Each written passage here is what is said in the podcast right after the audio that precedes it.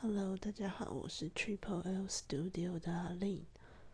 今天刚才工作到很晚才回到家，然后有些话就是想要聊聊。回回到我原本的本行哦，是一个运动成衣产业的打版师，然后就在做版型设计呀这类的工作。嗯，今天就想要跟大家说我最近遇到的一件事。嗯，就我在前几集应该有说过，就是在嗯成衣产业里面就会分内销跟外销的不同的路线。那在版型设计上呢，通常呃外销就会使用电脑软体来做打版。然后内销，呃，会使用电脑软体，然后也会有人是使用手工的打板。那因为两个路线不同嘛，所以有时候在其中就会有一些成见、成见嘛、意见之类的观念上的一些歧义。那通，因为我之前。是在内销的公司，一个专柜品牌。那那边的师傅都年龄层偏大，然后对于外销的品牌，他们就会觉得说：“哦，就是用电脑画图很快啊，然后呃东西比较简单啊。”那那时候听了就觉得：“哦，真的吗？”那。就现到现在这家公司，就会发现，我靠，真是有点难。那有点难的地方，不是在于，呃，应该说是，因为他做工会变得很多元，就是他们很尝试，就是新的，因为是弹性的布料，所以就会运用很多不同的机器。去缝合你的布料，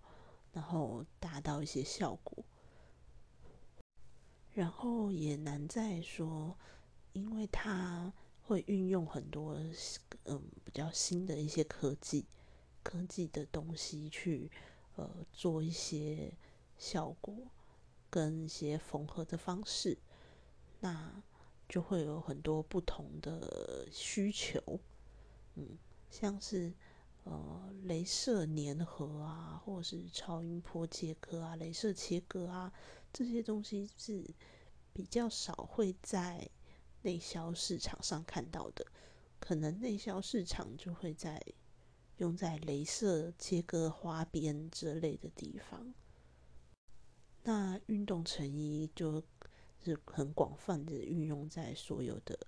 袖口啊、下摆啊各种接缝。其实说难，我会觉得蛮蛮难的，复杂复杂度也会变得比较高。那如果你自己去平常逛百货公司看，嗯，什么是主鸟啊，呃，猛犸象啊，或者是呃，Lululemon 啊，最近很就是新起来的一个运动品牌，然后或是在 Nike、艾迪达，那你都会发现。嗯，他们一些比较高阶的外套，或者是复杂一点的运动裤啊，都其实它那个片数，整个版型的都会蛮琐碎。你只要切看到切割线条一多，基本上那些做工都会很复杂，所以觉得这两三千块啊，就觉得哦，也还可以啦。因为自己做的时候就会知道，就是啊，真是复杂很多。以前在内销公司啊，一个一套衣服大概二三十片纸板，他们就觉得哇，也太太复杂了吧。但是到我现在在外销公司，就稍微难一点的外套，就会四五十片的板子，因为包含所有。呃，细节、镭射切割的部分，通通都要呃出出版型，可以让后面的生产更流畅。然后之前版师都会说，呃，外销的东西比较简单，这样。但是我实际去做去做的时候，就会发现，就是也蛮难的啦。就是除了那些很复杂的外套之外，有一些韵律服的设计呀，韵律裤的设计，因为他们呃很容很想要把呃手机人在运动的时候手机要放身上啊，或是呃钥匙要放身上，零钱要放身上，所以就会有很多小暗袋。那小暗袋的操作真的很麻烦，因为东西地方很小，然后又要塞很多袋子口袋进去，这边的做工有点复杂，就不会像呃呃呃平织的成衣这样，就是呃口袋就是乖乖的在斜边两侧，然后一边一个，那。呃，或者是一些其他贴带啊之类的工艺，就是比较有办法想象。然后像运动成衣的地方，它就是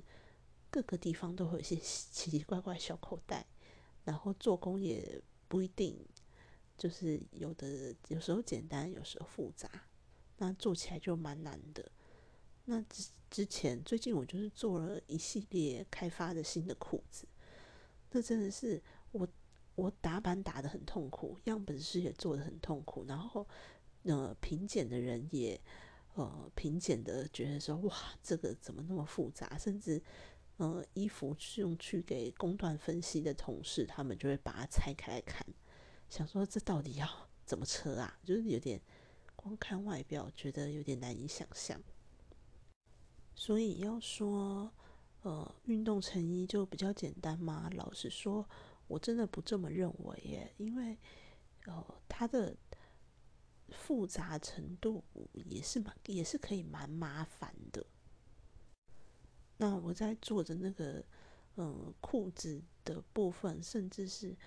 呃，我做完样衣之后，然后大家太觉得实在太难了，以至于跟我又把板子要去，然后他们要自己练习做。就是如何才能够让它美观又，嗯，做起来比较理解它的工序在。那因为外销的运动成衣，通常客人都是一些嗯国际的运动运动品牌，那通常都不会在台湾。那近的话可能在香港，那远的话可能就是在美国啊，在英国啊，看那个。品牌的总公司在哪里？才我们就是要做好样衣寄过去。那，呃，一些呃意见啊什么的，都是用呃 email 来往返的。有时候就会去看说，我们寄过去的样衣穿在他实际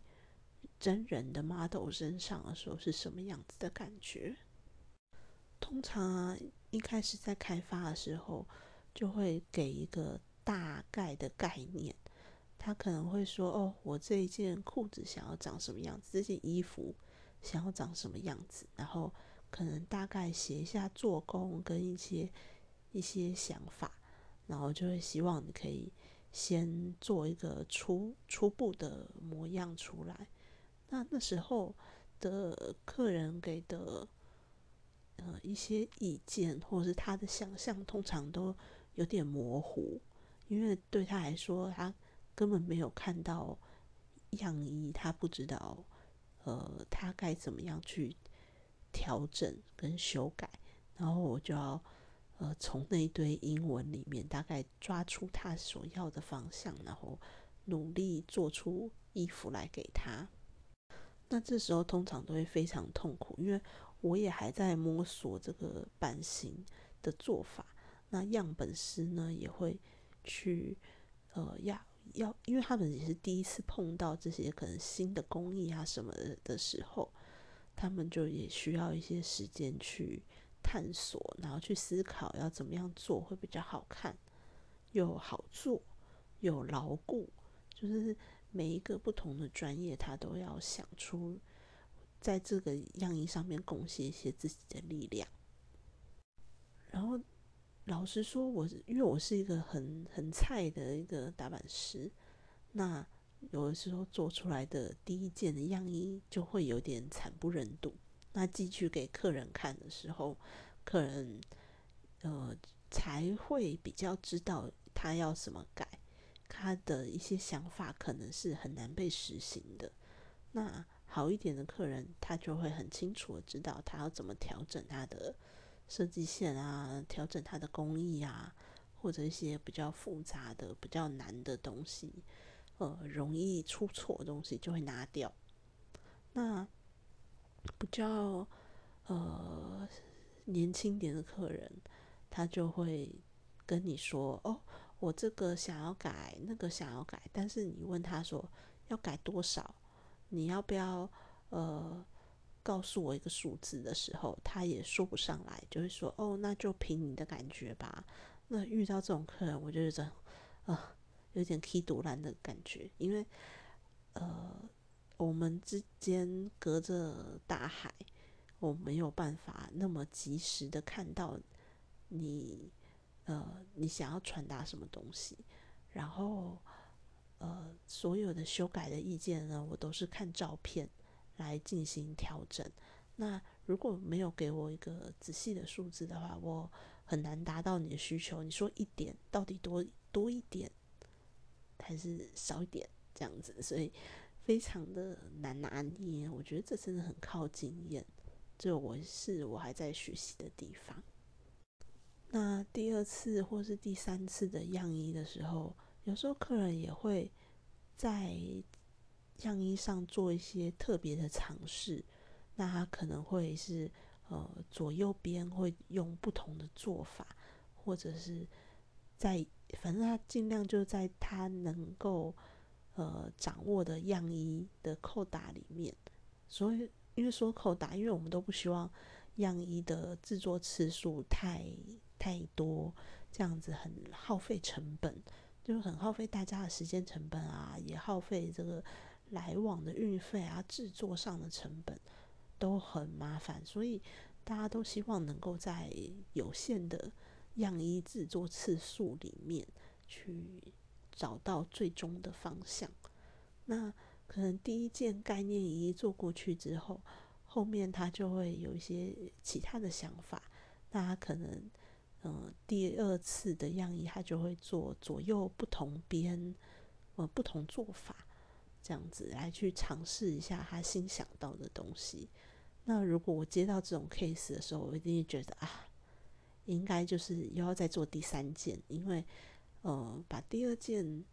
嗯，他他想要尝试进一步尝试的东西寄给客人之后，他应该大概又有个更明确的想法，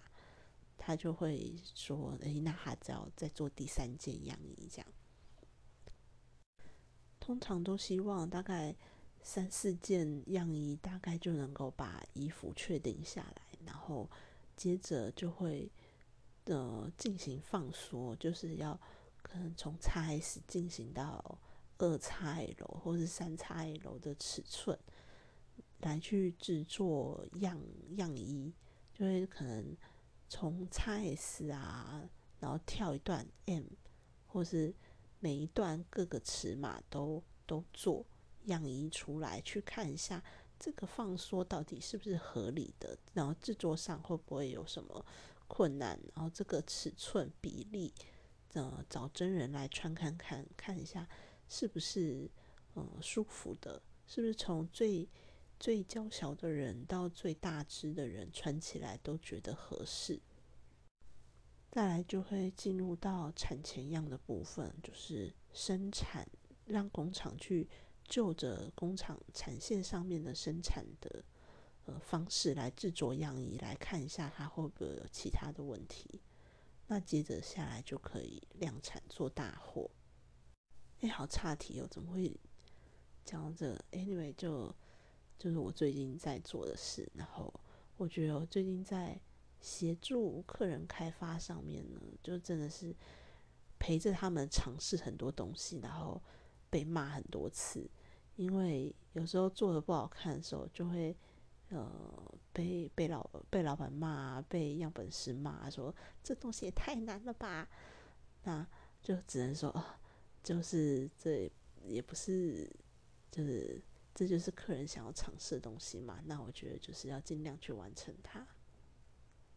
好啦，就这样，大家晚安，改天再来聊。嗯，我最近在做三 D 试穿的嗯课程，那上完之后再来跟大家聊聊有关于手打扮、啊电脑打扮。跟最近最新的三 D 试穿的一些概念，好，就这样，晚安，拜。